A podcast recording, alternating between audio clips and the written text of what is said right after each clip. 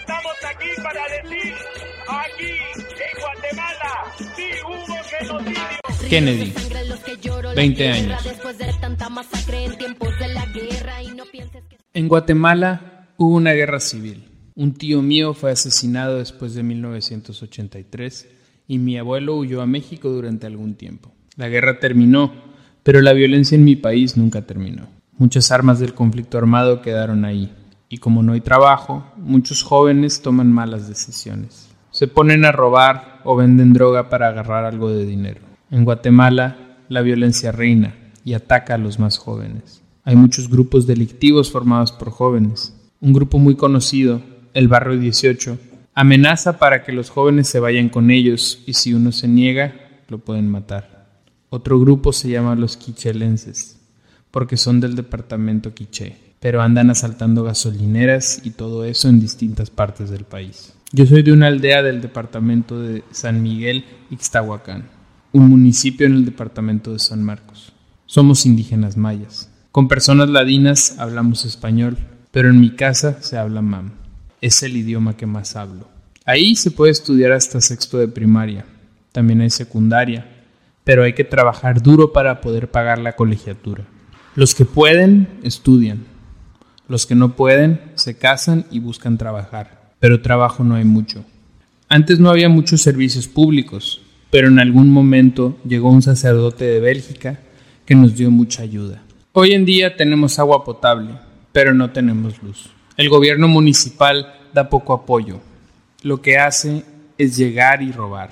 Para ir a un hospital hay que ir hasta la cabecera departamental.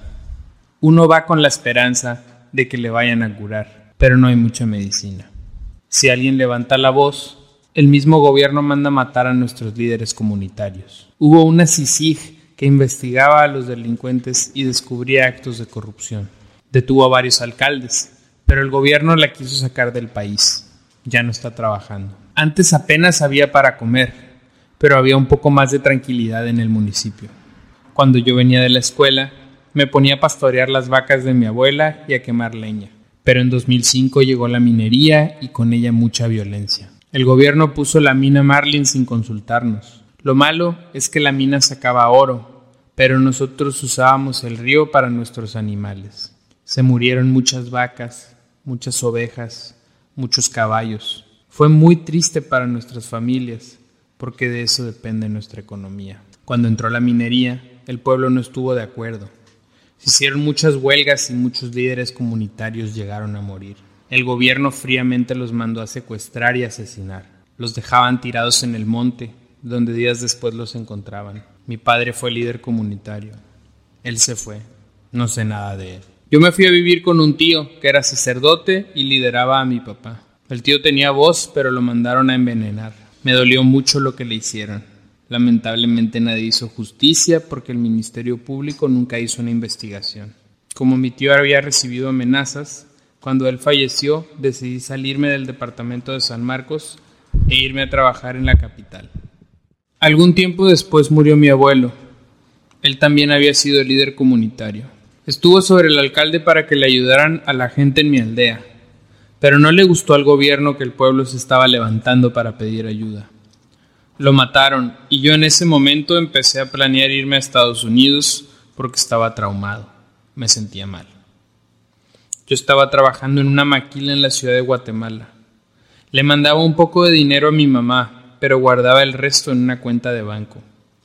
En la capital hay un poco de trabajo, pero uno no puede salir a la calle en paz. Cuatro veces me asaltaron y una vez me secuestraron. Yo alquilaba un cuarto en un hotel y nada más iba a mi trabajo. Entraba a las 8 de la mañana y salía a las 4 de la tarde. Ese domingo era mi día de descanso. Cuando salí de mi alquiler, Llegaron con un carro oscuro y me agarraron como en un secuestro. Me amenazaron con pistolas y me dijeron que me subiera al carro. Me dio miedo, pensé que había llegado mi hora. Me llevaron a un lugar lejos de la capital y ahí me quitaron mi dinero, mi teléfono, mi ropa, mis zapatos, todo. Luego me dejaron tirado en la calle. Hay coyotes que cobran muy caro, pero por Facebook encontré un amigo que me dijo que él era coyote y que me podía echar la mano para llevarme a Estados Unidos. Yo solo tenía diez mil quetzales, pero me llevó en un grupo con otros paisanos y personas del Salvador. Llegaron unos autobuses por nosotros y salimos a la frontera con México. Ahí estuvimos en lanchas. Luego nos llevaron a un bosque donde nos bañamos y nos dieron cena.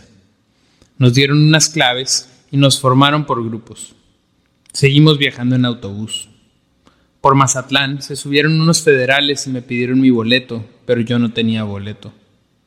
Nos bajaron a todos y yo dije que era de Chiapas.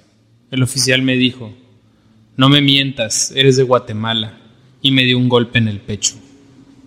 Le suplicamos que no nos regresaran a Guatemala y nos dijeron, bueno, páguenos mil pesos por cabeza. Nosotros ya no traíamos dinero ni para la comida. Yo traía como 200 pesos, otra señora les dio 100 pesos y con eso nos dejaron ir. Seguimos para el paso, pero ahí se acabó. Íbamos a cruzar en la noche, era puro desierto. Nos dieron ropa camuflada y mochilas. Estaba bien pesada la maleta. Nos metimos por un caminito y pasamos toda la noche caminando. Cuando llegó a amanecer, llegamos a unos cerros todos secos. Pasamos una carretera, sonó como una alarma y dije, ¿qué puta será? El guía decía, corran y corrimos, pero ya nos estaban esperando la migración. Yo me rendí, me arrodillé y puse mis manos en la espalda. Otro compañero quiso pelear y le estaban apuntando con una pistola. Los de migración nos dijeron, ¿pensaban que iban a cruzar, pendejos? Nos quitaron la maleta, la tiraron y nos revisaron bien, pero con golpes. Nos llevaron como si hubiéramos matado a una persona. Me detuvieron dos semanas, luego me dieron corte y me regresaron a México. Cuando yo estuve en migración me dieron un golpe bien fuerte. Me dolió el estómago y les pedí una pastilla para el dolor.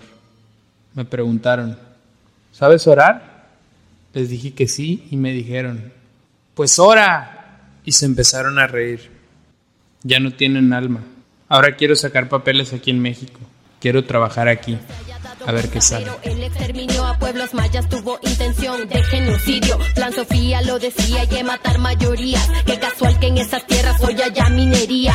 Fusiles y frijoles para reeducar. Son campos de concentración para latinizar.